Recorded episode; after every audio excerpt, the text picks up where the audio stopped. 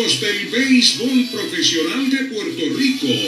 Ha comenzado Indios de Corazón con el periodista deportivo Héctor Marrero. Indios de Corazón.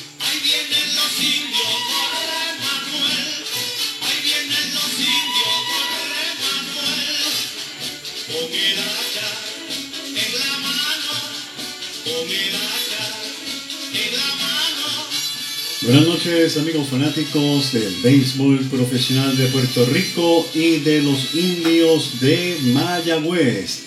Bienvenidos a otro programa más de Indios de Corazón, programa que se transmite a través de WPRA 990 AM y nuestra página de Facebook Indios de Corazón.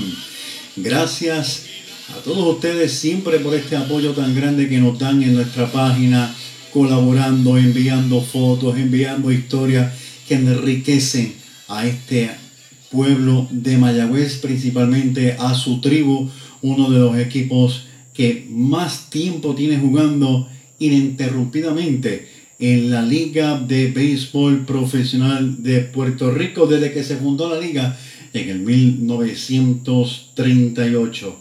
En el programa de hoy, muy interesante por demás, lo que vamos a estar hablando en esta noche. Los equipos han presentado su lista oficial de los reservas. Vamos a estar hablando de esto. Santurce y Carolina ya entraron en el mercado de cambio en momentos en la historia de los indios de Mayagüez. Estaremos conversando con Roberto Mercado. ¿Por qué?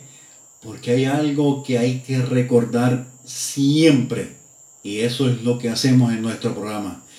Vamos a estar también hablando de Carlos Baerga y Tom Pagnosi, del Clásico Mundial, de los Leones de Ponce, de la reserva indudablemente de los indios de Mayagüez y los no reservados, las estadísticas de los jugadores de los indios en grandes ligas y en ligas menores y mucho más en este programa Indios de Corazón con Noel Martí Celay y este quien les habla Héctor Marrero. Regresamos a hablar de historia.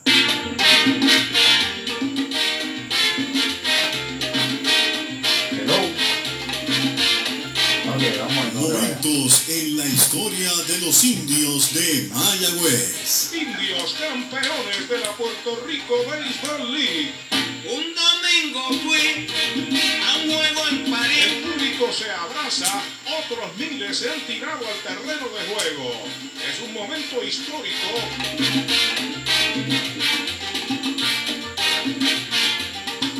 Gracias por estar compartiendo con nosotros. Esto es Indios de Corazón y estamos en la sección Momentos en la historia de los indios de Mayagüez porque no se trata de quién sabe más de historia, sino que mantenerla viva, mantener la historia de los indios de Mayagüez viva. Pues mire, hablando de historia precisamente, pues un día como el 20 de julio del 2011 se estrena en el cine, en Western Plaza de Mayagüez, el documental Los indios de mi pueblo. Y para hablarnos de esto, tenemos en línea telefónica a Roberto Mercado. Buenas noches, Roberto. Buenas noches, Héctor, y, saludos a toda tu Buenas noches, Roberto. ¿Dónde te encuentras ahora mismo? Ahora mismo estoy en Texas, eh, pues estuve en Puerto Rico de vacaciones y pues llegué el sábado por la tarde y aquí estamos en Texas, en Dallas de nuevo. Qué bueno, qué bueno. Gracias por estar, por compartir con nosotros también. Cuando estuviste aquí en Puerto Rico, pasamos unos momentos bien alegres. Faltó Sandro, pero ya Sandro tiene la asignación que cuando esté en esta área se va a comunicar conmigo para poder compartir un buen rato juntos. Pues mira, Roberto, el 20 de julio de 2011 se inauguró en Western Plaza en Mayagüez, como bien ya mencioné, el documental Los indios de mi pueblo, dirigido por Emanuel Díaz y producido por Cine, Cinemovida Entertainment. ¿Qué te motivó a ti a hacer este documental? Pues mira, eh, Héctor, pues yo soy bien fanático de, pues, de los documentales y las películas de béisbol, aparte de, pues soy un amante de la historia de, de los indios de Mayagüez. Y luego de ver el documental, me acuerdo, primero vi este Pagüey, siempre se me quedó la idea de un documental parecido, pero de béisbol, fue un documental cinemático que hablaba de los Juegos Panamericanos del 79. Pues esa idea siempre se me quedó desde chamaco.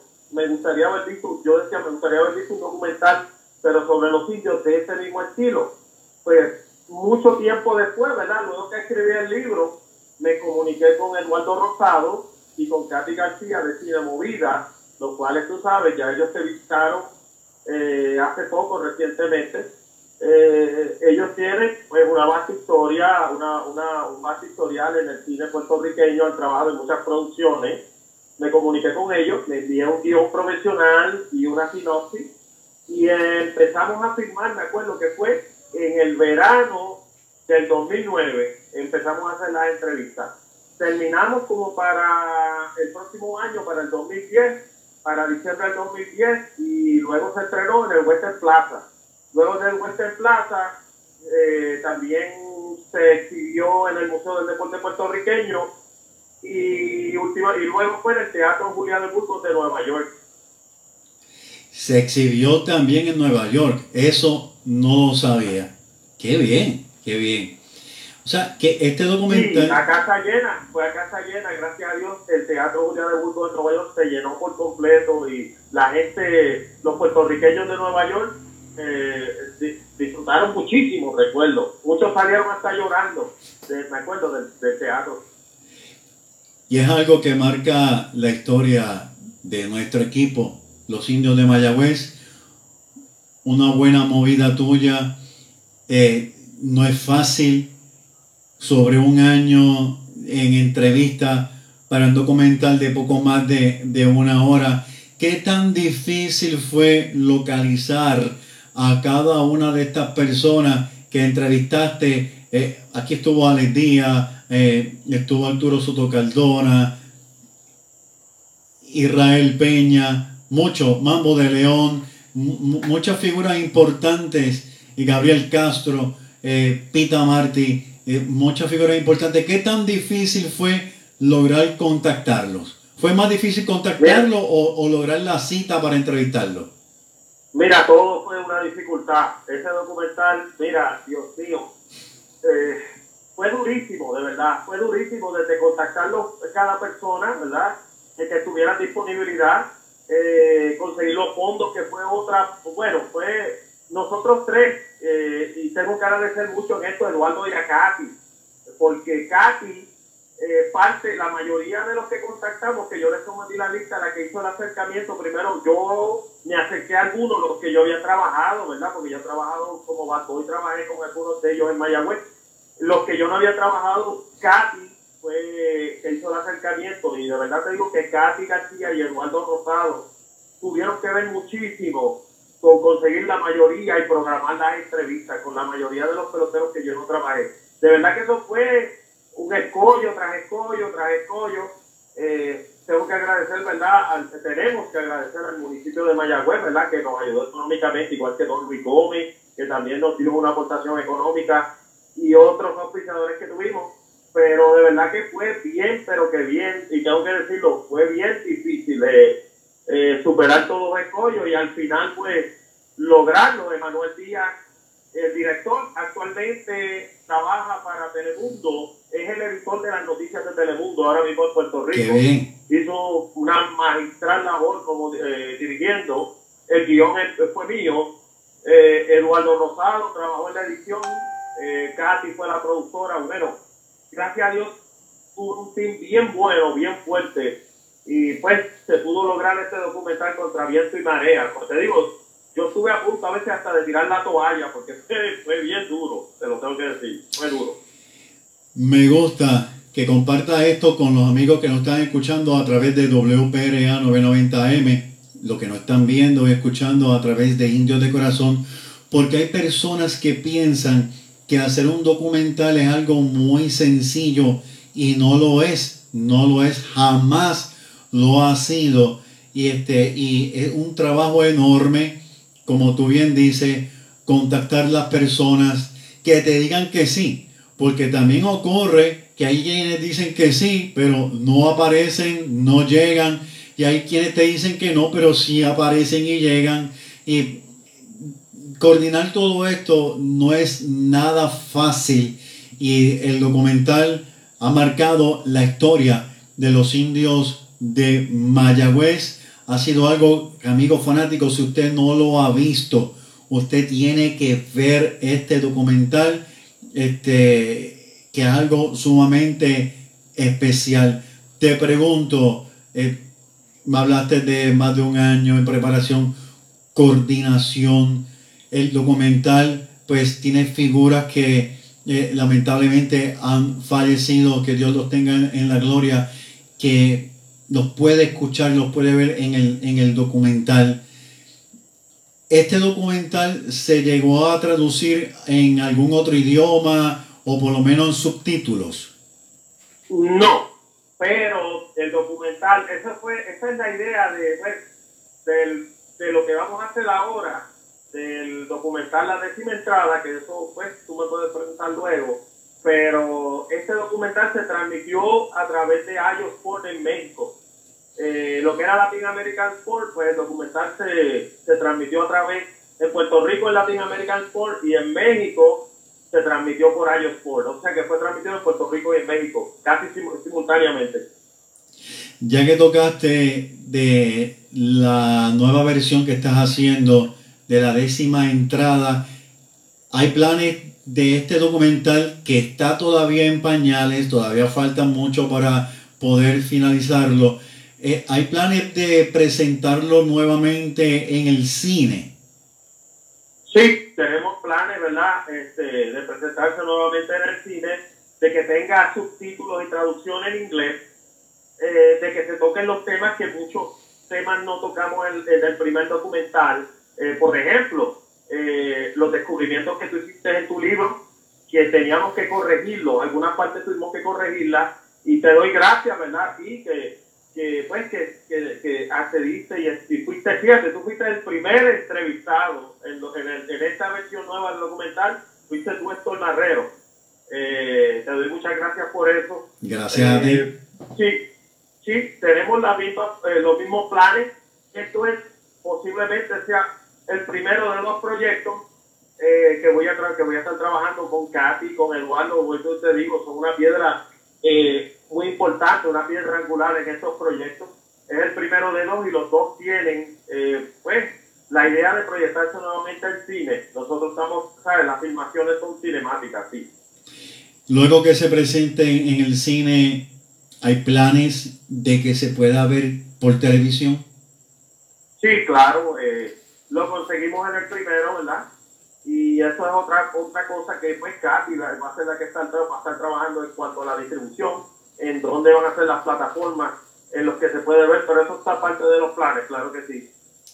Qué bueno. De, de, de lo segundo que estás haciendo no vamos a decir absolutamente nada porque ya es un secreto militar, top secret, pero sabemos de tu gran esfuerzo. ¿Hay alguna forma de poder conseguir todavía el DVD de los indios de mi pueblo, eh, Roberto? Sí, claro, el, el, documental Los indios de mi pueblo, pues Cine Movida, a través de su página todavía lo distribuye. Y hay otra página, creo que es del Ateneo puertorriqueño, el Ateneo puertorriqueño, pues su página también este, tiene algunas copias disponibles, a través de la página de Cine Movida y a través de la página del Ateneo puertorriqueño.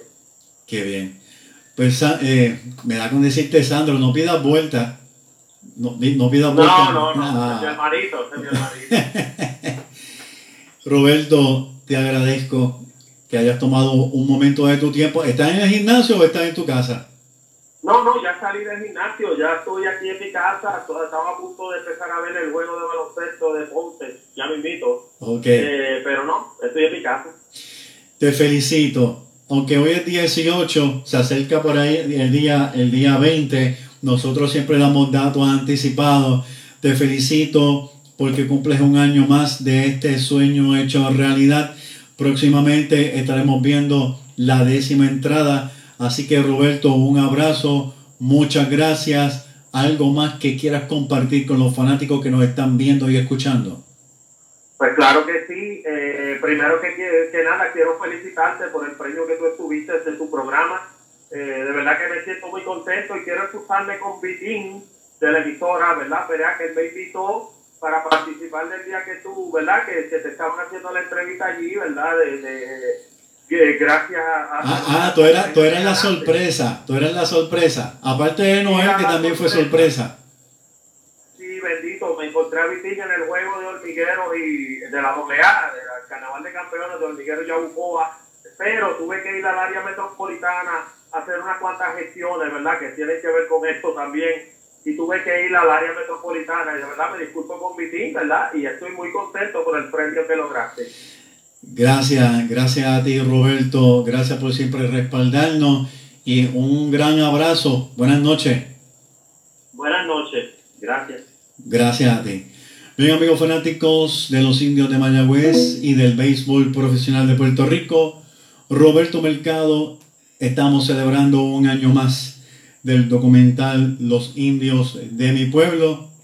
Y ya escucharon también, hay otra parte de este documental, la décima entrada, que está en pañales. Está comenzando a grabarse ahora y esto va a tardar todavía un tiempito, pero mire, usted esté pendiente a Indios de Corazón, que con mucho gusto pues vamos a darle los detalles tan pronto esté ready. Vamos a, a, saludar a José de la Torre.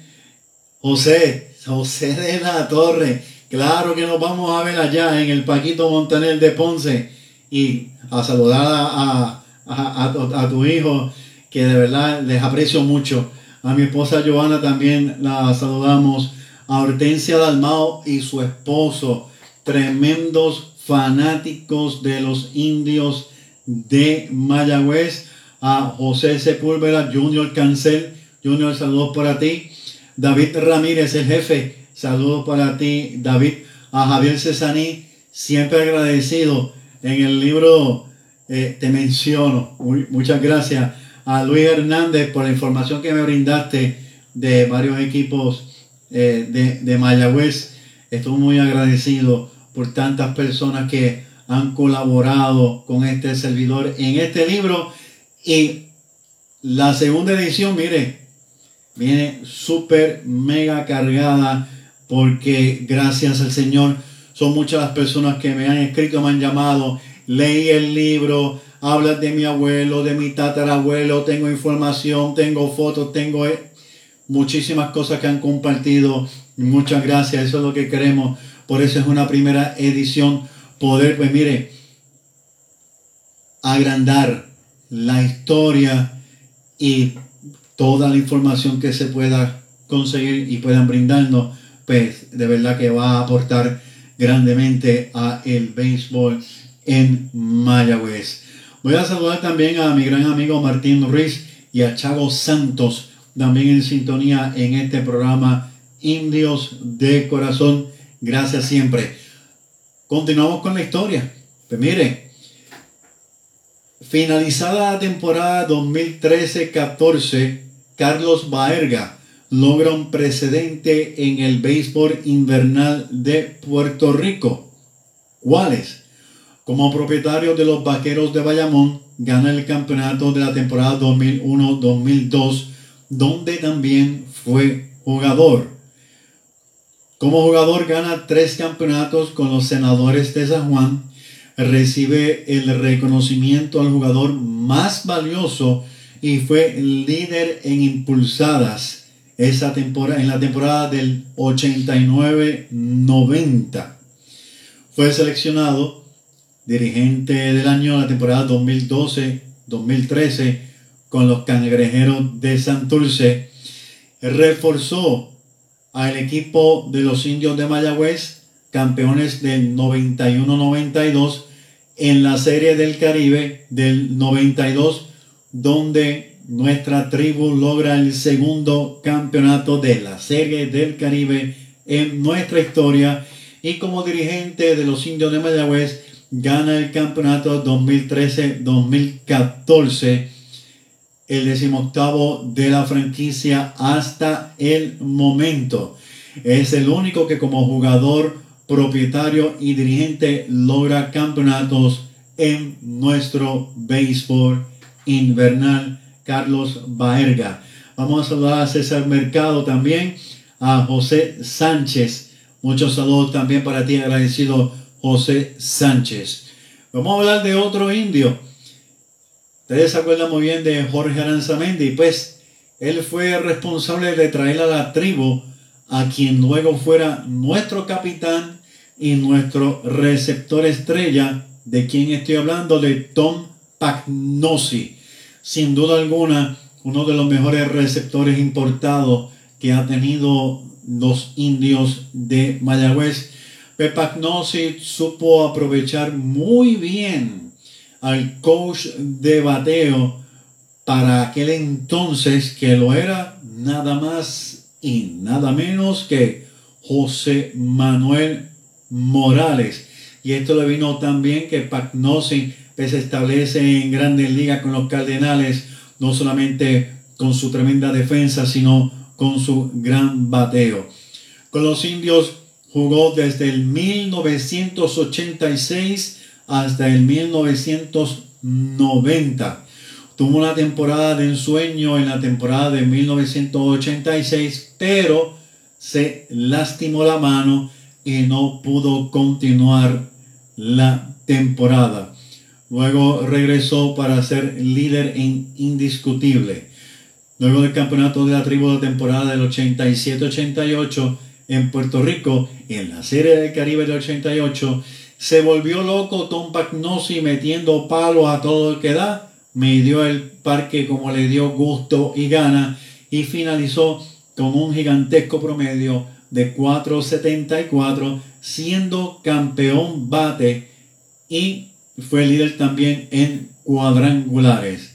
Pagnosi fue un refuerzo que muchos de ustedes recuerdan, dejó grandes huellas en Mayagüez, amó jugar con nuestro equipo, siempre lo ha mencionado el tremendo Tom Pagnosi, a quien también recordamos aquí en momentos en la historia de los indios de Mayagüez. Vamos a hablar un poco de lo que está pasando en nuestra liga. Y ahora, ¿qué está pasando en la Liga de Béisbol Profesional de Puerto Rico, Roberto Clemente?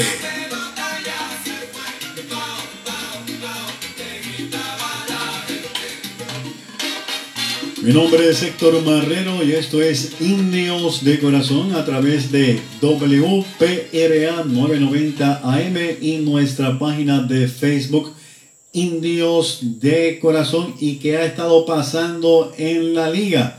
Vamos a comenzar hablando sobre el Clásico Mundial. Ya todos sabemos que hay gerente general. Eduardo Pérez ha sido quien va a ocupar esta difícil difícil por demás tarea de ser el gerente general del equipo de Puerto Rico en el Clásico Mundial, que será pues el próximo año 2023.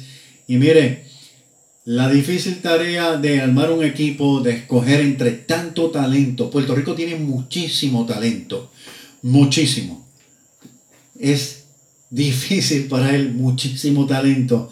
Y Puerto Rico no solamente tiene un talento de jugadores excelentes que cualquiera de ellos puede ser regular, sino que la difícil tarea es de escoger un dirigente, pues ya están por ahí sonando los aires. Está el río llevando, como, como dicen en Mayagüez, cuando el río suena es porque agua trae. Pues ya se están mencionando varios nombres como Josué Espada, Ramón Vázquez, Sandy Alomar, Joy Cora, Carlos Ventrán, Yadier Molina e Igor González son los nombres que están, mire, mencionándose como los posibles dirigentes del equipo de Puerto Rico en el Clásico Mundial. Todavía no se ha oficializado. Estamos pendientes a ver quién va a ser el dirigente de nuestra novena en el Clásico Mundial. Y es interesante, todos los que se están mencionando tienen un talento grandísimo para dirigir. Y ahí caigo nuevamente en lo que estaba diciendo al principio.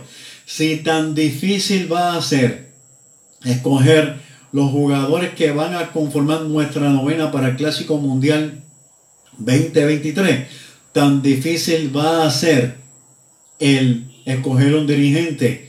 Y sin duda alguna, si vamos a mirar un poco más allá, si vamos a levantar la mirada, la mirada más allá de los jugadores que están en grandes ligas y en ligas menores afiliadas a grandes ligas, entiendo yo que Dani Ortiz, de quien vamos a hablar más adelante, debe ser un gran candidato también para formar parte de este clásico mundial.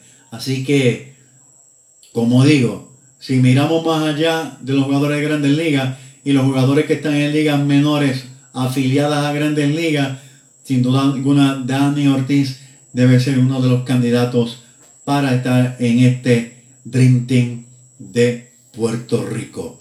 En cuanto a la Liga de Béisbol Profesional Roberto Clemente de Puerto Rico, pues el equipo de los cangrejeros de Santurce adquieren a Isan Díaz, jugador del cuadro desde los gigantes de Carolina. Muy buen jugador, muy buen jugador.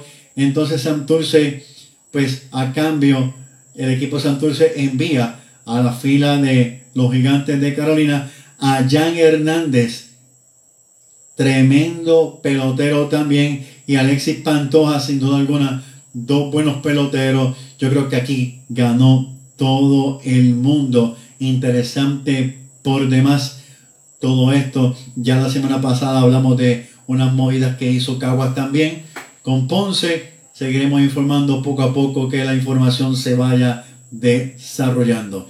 En cuanto al equipo, el equipo de los Leones de Ponce, que regresan esta temporada, pues miren, ya, ya el proyecto de adjudicar el terreno de el Parque Paquito Montaner de Ponce se adjudicó.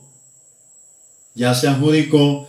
FEMA ha tenido reuniones porque son con fondos de FEMA. Han ido ingenieros al terreno. Ya se midió. El terreno va a ser, pues mire, artificial. Artificial. Se espera que el terreno esté listo ya para principios de septiembre, cosa que se pueda arrancar la temporada allí en Ponce en octubre. Así que eso es lo, la proyección que se tiene para que el equipo de Ponce regrese a su casa. Yo me imagino, conociendo al presidente de la Liga de Béisbol Profesional de Puerto Rico, Antonio Flores Galarza, que él tiene que tener un plan B debajo de la manga, definitivamente. definitivamente, por si acaso, porque uno, uno nunca sabe. Así que, ¿cómo están buscando un plan B? Porque ya usted escuchó en nuestro programa pasado de que ya se, que se comunicó de que en el Gran Bison en enero van a haber unos conciertos y si el equipo de Santurce o RA12 llegan a, a, la postemporada, pues van a tener que buscar otro parque y ya la liga está buscando una opción para esta situación. Son proyecciones y no está de más estar sumamente preparado. Pues, la instalación de las pizarras del parque eh, está a un costo de unos 900 mil dólares. La instalación de la nueva verja alrededor del terreno de juego y la relocalización del home plate un poco más hacia atrás, pues se va a hacer para cumplir con lo que exige Major League Baseball. Así que interesante, como también dijimos la semana pasada, hablamos del Parque de Caguas, ahora el Parque de Ponce, pues hay buenas noticias de que se está trabajando. El cuerpo técnico de los melenudos de Ponce presentan en esta campaña a Andy González como coach de banco, Giancarlo Alvarado como coach de lanzadores, Dickinson como coach de tercera y de los infield a John Lynn Pachot. Yo tengo muchísimos, muchísimos recuerdos de John Lynn Pachot que nos dañó un juego sumamente importante en Mayagüez, desapareciendo la bola. Y eh, nunca lo olvido, porque fue uno de esos juegos en que uno va celebrando, ¡eh! Estamos al frente. Y John Lee Pachot, pues, el culpable de que perdiéramos ese juego. Saludos para Pachot. Y también Luigi Rivera será coach de bateo con la ayuda del máximo honronero de grandes ligas del equipo, eh, el, el, el puertorriqueño, debo decir, Carlos Delgado. Así que eso es lo que está presentando el equipo de los Leones de Ponce. Va a ser interesante esta temporada por demás. Vamos a hablar ahora de las últimas noticias de los indios de Mayagüez.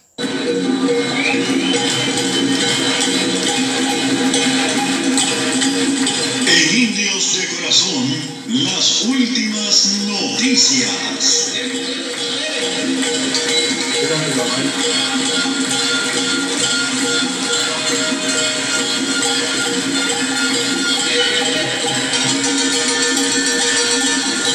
Mi nombre es Héctor Marrero y esto es Indios de Corazón a través de WPRA 990M y nuestra página de Facebook del mismo nombre, Indios de Corazón. Y tenemos ya en línea telefónica a nuestro gran amigo y colaborador Noel Mártir Alzay. Buenas noches, Noel. Buenas noches, Noel. ¿Eh? Se cayó la llamada, vamos a llamarlo inmediatamente. Pues mire, en lo que conseguimos a, a Noel Martín nuevamente, vamos a estar hablando sobre la lista de reservas, como habíamos mencionado en el programa pasado, la lista de reservas es una lista, esta es casi, casi, casi, casi oficial. Buenas noches, Noel. Saludos, Héctor. Buenas noches. Buenas noches. Buenas que nos escuchan en Envíos de Corazón todos los lunes eh, a las 8 de la noche.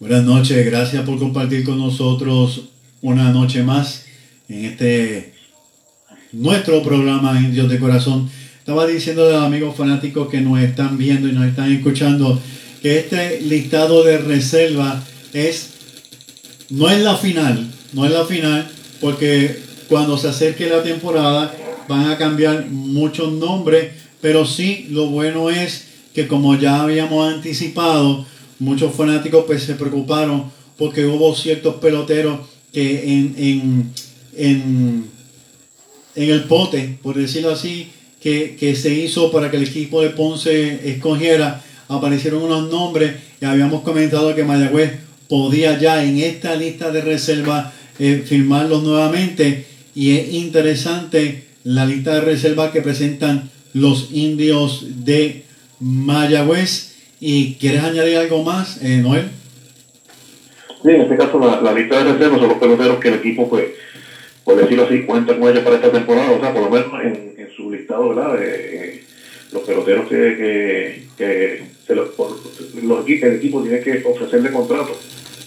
Esa es la. Al ser parte de la reserva, tiene que ofrecerle contrato para la próxima temporada. Hay casos que, ¿verdad? Como que, como, que son peloteros que nunca han participado aquí, como un ejemplo, Ser Lugo, eh, George Springer, eh, que son peloteros que son parte de la reserva, que aún el equipo pues mantiene, mantiene en reserva, ¿verdad? Como parte de, de, de- su grupo de peloteros que saben, peloteros pues, eh, por el momento pues, no, no van a participar con el equipo.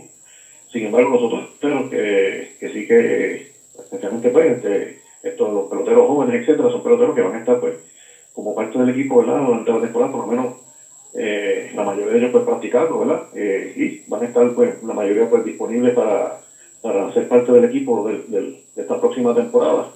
Eh, los juveniles, ¿verdad? Varios peloteros juveniles que, como sea el caso de Héctor Nieves, ¿verdad? Mayagüezano, este, sector como Víctor Torres, que es un joven también que viene subiendo.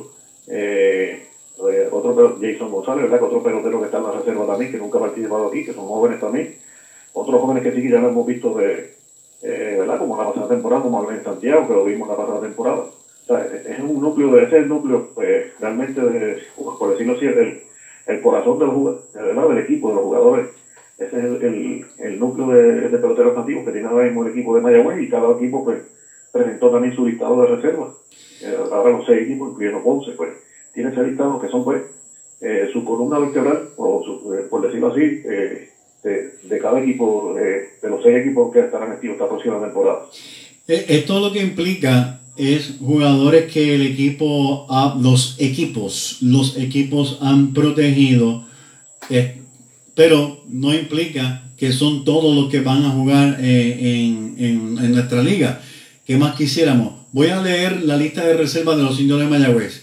Receptores Roberto Pérez, Martín Maldonado, Xavier Fernández, Alan Marrero, Víctor Torres, Luis Campuzano, Héctor Nieves, jugadores del cuadro, Héctor Nieves, Glenn Santiago, Jeremy Rivera, Emanuel Rivera, Edwin Ríos, que se espera que juegue esta temporada, Brett Rodríguez, Jason González.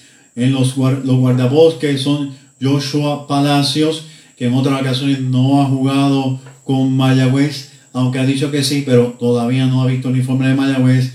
Eddie Rosario, Henry Ramos, Dani Ortiz, Anthony García, ha sido por el momento el único pelotero que Mayagüez eh, mencionó, firmado.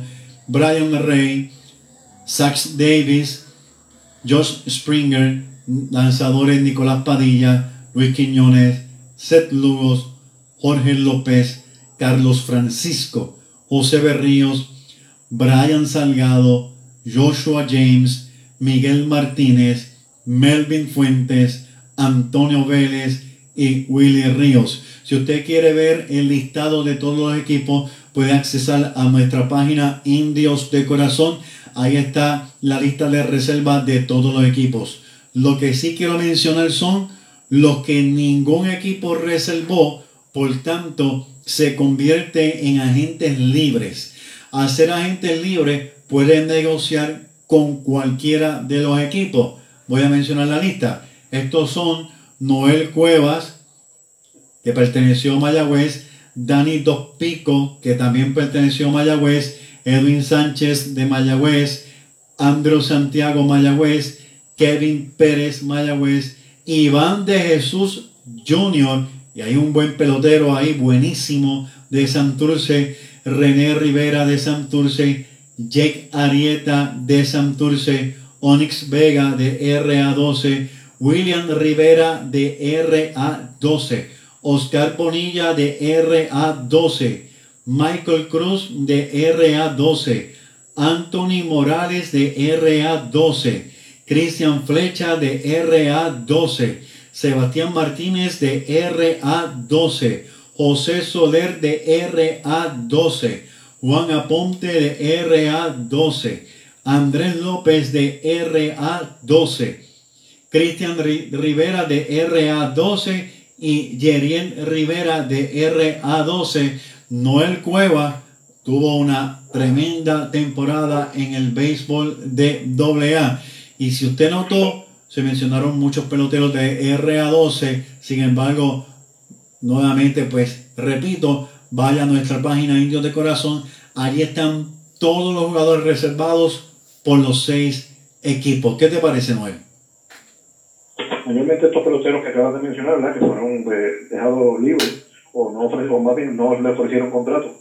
En el caso de los indios, ¿verdad? Estamos hablando pues de peloteros, eh, como el caso de Noel Cuevas, que fue un pelotero que vino pues, la pasada temporada como agente libre.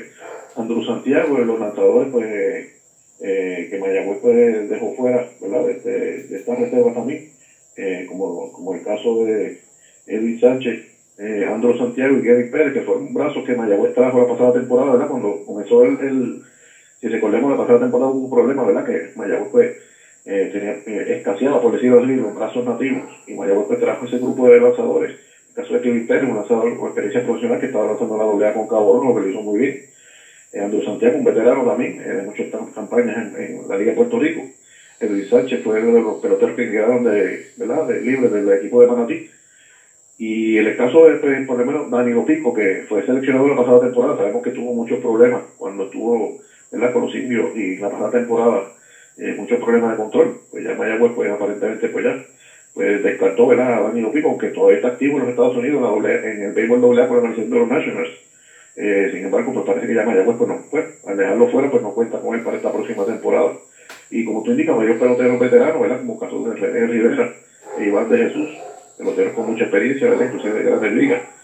Eh, en, en, esos casos, pues ambos peloteros, pues son, ¿verdad? Que están en este momento, pues, eh, eh, fuera, pues, del, en el caso de Iván de Jesús, estuvo jugando aquí en la, en la AA esta pasada temporada con, con ¿verdad? En, aquí en la Liga de Puerto Rico. Eh, y, y, pues, y muchos peloteros que están fuera del béisbol eh, actualmente, que son de, cuando miramos esos nombres, ¿verdad? Peloteros que lamentablemente, pues, en ocasiones, especialmente jóvenes, que, que pues no lograron, ¿verdad? Este, quizás perseguir su sueño de llegar a la Gran Liga y fueron dejados, pues, fuera por, por las organizaciones de Estados Unidos y a su vez, pues, Puerto Rico también, pues, los dejan fuera, que esto lamentablemente, pues, pasa, pasa mucho, mucho, con estos jóvenes peloteros, muchos de ellos, eh, todos los años, pues, lamentablemente pasan por ese, por ese, ¿verdad?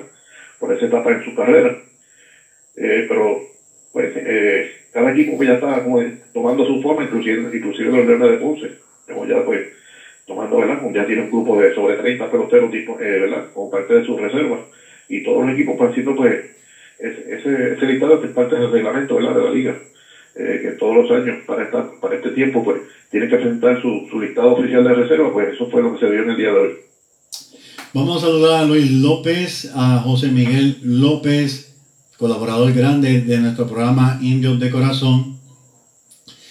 También a Olga Agrón, fiel oyente de nuestro programa Indios de Corazón, Roberto Mercado, que estuvimos hablando hace un momento con él. Julio Sepúlveda, también los saludamos a todos ellos que siempre están en sintonía. Gracias por el gran respaldo que nos dan a nuestro equipo indios de corazón. Así que lo que estamos hablando es que esta lista de reserva de los indios de Mayagüez y de todos los equipos va a ir cambiando. Eh, todos los, gerentes generales van a traer refuerzos norteamericanos, van a sustituir unos jugadores por otros. Así que vamos a ver cómo surge el equipo de Mayagüez esta temporada. La temporada pasada, el gerente general de la tribu, Héctor Otero, acertó grandemente con los lanzadores, tanto importados como los nativos, Nicolás Padilla, Carlos Francisco. Eh, Brian Rey estaba luciendo magnífico con los cientos de Mayagüez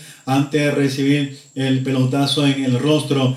Eh, eh, el mismo Brett Rodríguez fue una revelación enorme con los indios de Mayagüez. Y Héctor Nieves, que un muchacho de 18 años que debutó con Mayagüez, pues, adquiriendo gran experiencia, también hizo un gran trabajo, eh, sin menospreciar de verdad a los demás jugadores, Glenn Santiago, entre otros, todos, pues mire, eh, han, han, sido una, una buena adquisición de, de, de Héctor Otero.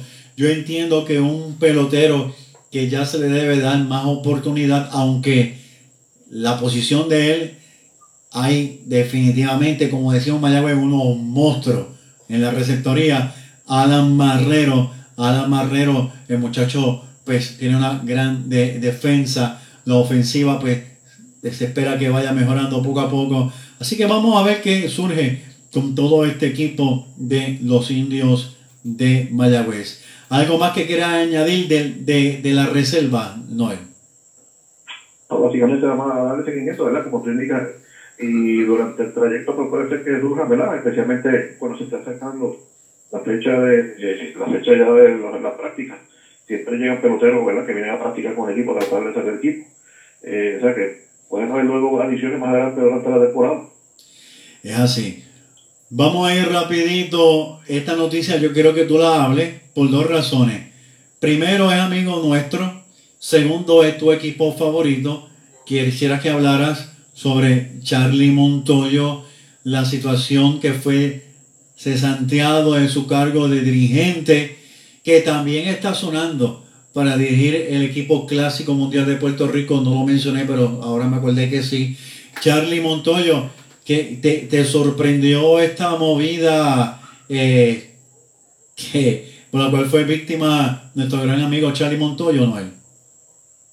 definitivamente cuando vi la noticia, ¿verdad? El pasado eh, jueves, me sorprendió mucho, ¿verdad? Eh, más cuando la organización, antes de comenzar esta temporada, ¿verdad? había una, inclusive una extensión de su contrato, ya que estaba muy contento con la labor de Charlie Montoyo y su récord, pues, viene un equipo, ¿verdad? De los primeros años, equipo eh, con muchos muchos peloteros jóvenes que venían su, ¿verdad? Y él tenía, pues, al mando, ¿verdad? Ese, ese, eh, ese, ese, ese rompecabezas, ese, ese jugadores, ¿verdad? Que venían subiendo, esos Vladimir, ese, eso, este, eh, Bichet, eh, Vicio, eh, y, los, y los, los mismos peloteros, ¿verdad? Este, dominicanos como Toscar Hernández, que han venido subiendo.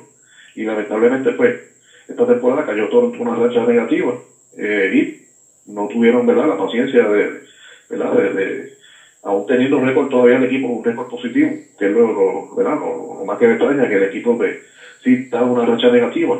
Una semana, eh, poco más de una semana donde habían tenido, pues, nueve, eh, de los últimos diez partidos habían perdido nueve, pero todavía seguían con un récord positivo y luchando de lleno esa posición del wildcard, ¿verdad? Eh, como comentamos la pasada semana, los Yankees pues, sacaron una ventaja pues bastante pues extensa, pero sin embargo la lucha está de lleno entre los demás cuatro equipos, inclusive los Orioles que se están tratando ¿verdad? con una racha positiva de también ese, ese grupo eh, junto a Tampa y a, y a Boston que están luchando esa segunda posición y esas posiciones para el wildcard. Eh, de- definitivamente pues me, me, me-. Eh, como indiqué me, sorprendió, no, no esperaba la noticia ¿verdad? De, de un despido de, de Charlie Montoya, encuentro que estaba haciendo el trabajo. Eh, racha, pues, todos los equipos pasan un montón de la temporada por rachas, tanto positivas como negativas. Eh, Toronto pues, estaba pasando por una racha negativa y pues lamentablemente pues le costó el puesto a, a nuestro Charlie Montoya. 46-42 era el récord del equipo antes de la triste noticia. Montoyo acumuló marca de 236-236 a lo largo de cuatro temporadas. Así que 57 años tiene Charlie Montoyo. Así que próximamente estaremos escuchando de él. Sino la y, próxima. y- y desde la primera temporada, ¿verdad? Donde fue una temporada donde tuvo, eh, ¿verdad? Un equipo con, eh, con muchos problemas, eh, un equipo pues, en reconstrucción. Parece que fue negativo, ¿verdad? Esa primera temporada. Fuera de esa primera temporada, si sumamos la verdad, victoria y derrota, el, el récord es muy bueno, ¿verdad? El récord de Charlie. Eh, como decía el equipo de Toronto, pues, y este era un proyecto que está tomando forma, ¿verdad? Toronto es un equipo pues, bien, con mucho talento y ha ido pues, poco a poco pues cayendo en su sitio, pero sin embargo, pues, como te digo, ¿no? La, parece que dentro de la organización alguien no tuvo la, la paciencia o, o, o, eh, eh, ¿verdad? Para, para poder este, eh, sobrellevar una racha negativa que estaba teniendo el equipo, que en algún momento pues iban a salir de la racha. Y como tú dices, para entonces pasar a hablar de José Berrío en el tiempo que nos queda, entre otros peloteros, como tú dices, había una fe enorme de que ese grupo de jóvenes, Charlie Montoyo lo estaba encaminando bien, pero para poner punto final a esto, para hablar de José Berríos, entrevistas por televisión que yo pude ver y escuchar, los mismos peloteros, el coach de bateo decía de que no estaban produciendo con el bate lo que se esperaba. Pues siempre la paga el dirigente. Sí, pues, vamos a dejarlo ahí. José Berríos, José Berríos, 7 y 4, mejoró sus victorias. Háblame de José Berríos. sus últimas dos actuaciones, ¿verdad? Con el equipo de Toronto el día 12, eh, ganó el partido eh, 4-3 contra los Phillies en 6 entradas lanzadas. Tuvo una impresionante cantidad de ponches, 13 ponches en 6 entradas. Muy buena la cantidad de ponches, prácticamente más de 2 ponches por entrada, eh, por cada entrada que lanzó José Berrío. El pasado 17 también, el día de ayer, también lanzó eh, 6 y un tercio, eh, 7 ponches también contra el equipo de Kansas City, no, pero ahí no tuvo decisión en el partido de ayer, que también pues, ganó Toronto, pero no tuvo que la decisión. Eh, en la temporada, en 19 partidos, 101 eh, y, y dos tercios de entrada en 93 ponches. Su récord es 7 victorias, 4 derrotas, 5.22 su efectividad eh, de José Barrillo eh, con. Con, la, con el equipo de los eh, Blue Jays de Toronto. Voy a saludar a Luis Martínez Nieto, que está allá en Sultana, escuchando o viendo este programa Indios de Corazón. Vamos a hablar de Jorge López en los últimos, en lo- la última salida que ha tenido, uno y uno, eh, cuatro y cinco, cuatro victorias, cinco derrotas. Háblame de Jorge López. Pasada semana tuvo dos juegos, el 12 de julio me salvó eh, contra el equipo de los Cubs de Chicago, una entrada con- en- sin ninguna ¿verdad? complicación, un coche. Y el pasado 16, esta pasada semana, el pasado sábado, donde ganó el partido lanzando dos entradas, tuvo tres coches, fue el lanzador ganador contra el equipo de Tampa Bay. En 40 partidos, 4 y 5 su récord, 1.62 su efectividad, que sigue siendo muy buena. Claro. 17 juegos salvados, 44 y un tercio entrada, eh, 51 ponches. Así que muy buena la actuación, de, tanto así que le valió pues que va a ser el representante de los sitios de Mayagüez eh, este próximo juego de estrella, ¿verdad? Que está eh, para el día de, de mañana. Es así. Sigue siendo reserva de los indios de Mayagüez. Nos referimos a el lanzador de los, hablando en español, metropolitanos de Nueva York, Seth Lugo. ¿Qué me dices de Seth Lugo? Esta semana tuvo participación en tres partidos. El día 12 contra Atlanta tuvo un- uno entrada donde le, anotó, le anotaron dos carreras, tres indiscutibles, permitió un cuadrangular, eh, dos ponches en esa actuación. El día 16 una entrada en blanco contra los Chicago Cubs y el 17 nuevamente contra los Chicago Cubs un tercio de entrada. En la temporada 35 partidos, unido a su récord. Eh, 35 y un tercio de entrada lanzada, 34 ponches, 3.82 la efectividad de Seth. Uno que la semana pasada estábamos hablando, Noel, y yo te di, te, te comenté, te comenté, ¿será que este es el resurgir del bate de Machete? Y aunque su promedio de bateo todavía no está haciendo justicia, Machete está dando que hablar, se está como, como decimos acá en Mayagüez, colándose entre los grandes con el bate. Así que Grand Slam el 16 de julio contra el equipo de Oakland. El lanzador fue Jared Cohen en la segunda entrada. ¿Qué te parece? definitivo el promedio pues como indican no, no es el mejor todavía pero ha ido poquito a poco eh, semana a semana ha ido subiendo eh, poco a poco ese promedio como indicaste el día 13 eh, también eh, batió de 2-2 contra los angelinos. Eh, eso fue esta pasada semana. Y el día 16 que fue el sábado contra el equipo de Oakland conectó cuadrangular de, de- con la base llena en Grand Slam eh, en, esa- en la victoria de, los Astros. En la temporada del Machete, 68 partidos, 210 turnos al bate, 23 carreras anotadas, 35 indiscutibles, 8 dobles. No tiene triple, tiene 9 para la calle. Y 26 carreras remolcadas, su promedio 1.67. El 4 de junio del año pasado, pues Machete también había conectado un Grand Slam cuadrangular con base llena ante un lanzador de los azulejos de Toronto, eh, Río. Río, eso fue en la sexta entrada. Yo investigando cuántos Grand Slam había conectado Machete en los últimos años. Así que Machete otro pelotero que, miren, no, no podemos negarlo, nuevamente comenta de que va a jugar en Puerto Rico. Esperamos a ver si es cierto que tiene esa oportunidad de jugar con los indios de Mayagüez. Vamos a hablar de Eddie Rosario. Él esta semana pues el pasado 13 de julio. Tuvo un juego también donde se fue de 4-3 contra los Mets de Nueva York. Y ese partido pues conectó un doble y un cuadrangular, eso es indiscutible, ¿verdad? Eh, en la temporada pues sigue pues, eh, recordemos que estuvo fuera, ¿verdad? luego de estar, ¿verdad? Luego de una cirugía, está re- regresando. 27 partidos, 85 turnos al bate, 7 carreras anotadas, 11 indiscutibles, de sus patados dos dobles, no tiene triple, tiene dos cuadrangulares, cuatro carreras jugadas, 1.29 el promedio de, de Eddie Rosario. el hombre de casa, Emanuel Rivera, comenzó una racha de juegos consecutivos conectando por lo menos un imparable.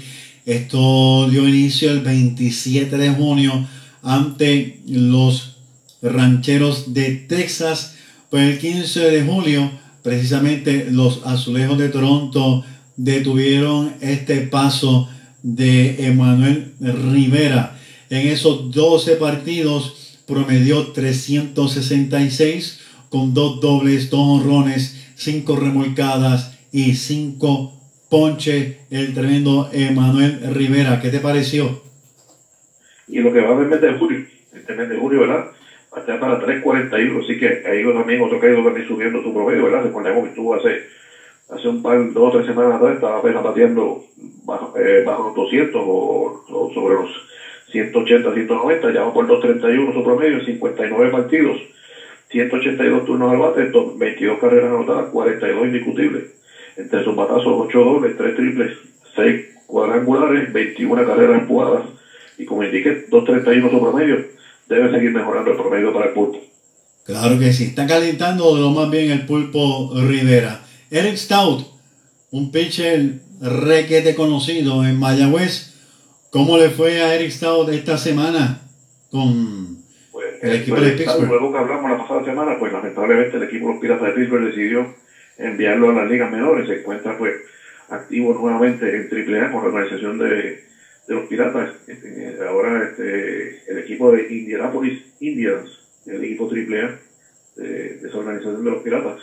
Eh, lo importante es que se encuentra todavía activo en el roster de 40. ¿Qué quiere decir eso? Que cualquier situación, ¿verdad? Que tenga la organización de los Piratas que necesite un lanzador zurdo, eh, pues pueden activarlo, o sea, pueden enviarlo nuevamente a la, a la grandes ligas mientras estén en ese roster de 40. No necesitan pues este, sacar un jugador de roster de 40 para, para activarlo. Así que en cualquier momento pues puede estar nuevamente listado desde la grandes ligas. Eh, apenas tuvo dos, dos partidos con los piratas. Un, un y dos tercios que fue lo que mencionamos la pasada semana. Sí. Eh, y ya pues ya se encuentra pues en AAA con, con la organización de, los- de, de Indianapolis, el equipo de AAA de, de los Piratas.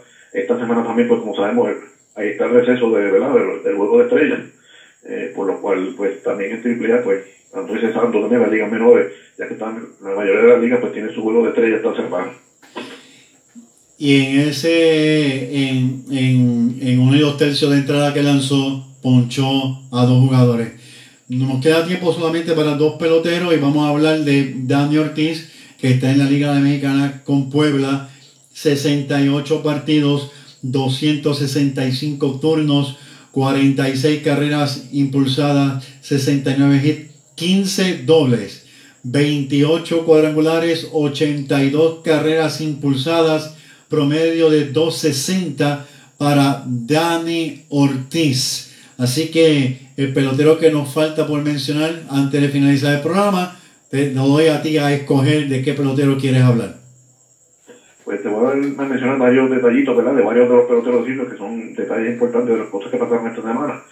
Primero, el mayagüezano Héctor Nieves conectó su primer extra base.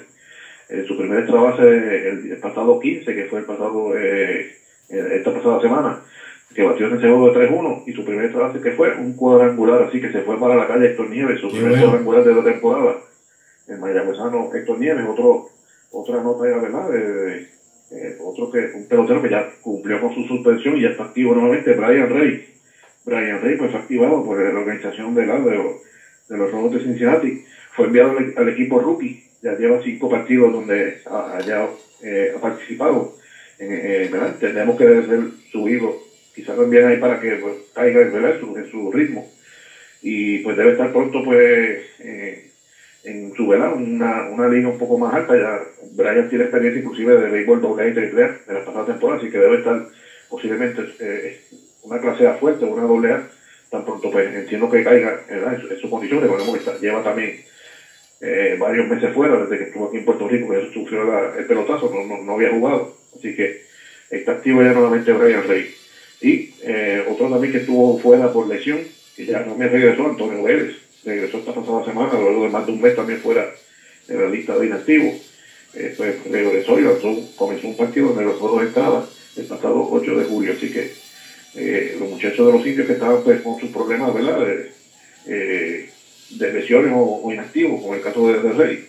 Y el Mayagüezano pues comentaron su primer cuadrangular, ¿verdad? Las notas sobresalientes de los muchachos de las ligas menores de los indios de Mayagüez. Muchas gracias Noel por compartir con nosotros toda esta información. Buenas noches. Gracias Héctor siempre por la oportunidad y buenas noches. No, buenas noches a ti, muchas gracias. Bien amigos fanáticos de los indios de Mayagüez y del béisbol profesional de Puerto Rico, no hay tiempo para más. Gracias por su sintonía, por su respaldo. Gracias a Roberto Mercado, Noel Martín Arcelay. Nuevamente repito, la lista de los reservas de todos los equipos lo pueden ver en nuestra página Indios de Corazón. Buenas noches. Gracias a nuestra estación WPRA 990 AM al control. Me imagino que es Cuco Valle. Héctor Marrero se despide. Buenas noches. Será hasta el próximo lunes en otro programa más de Indios de Corazón.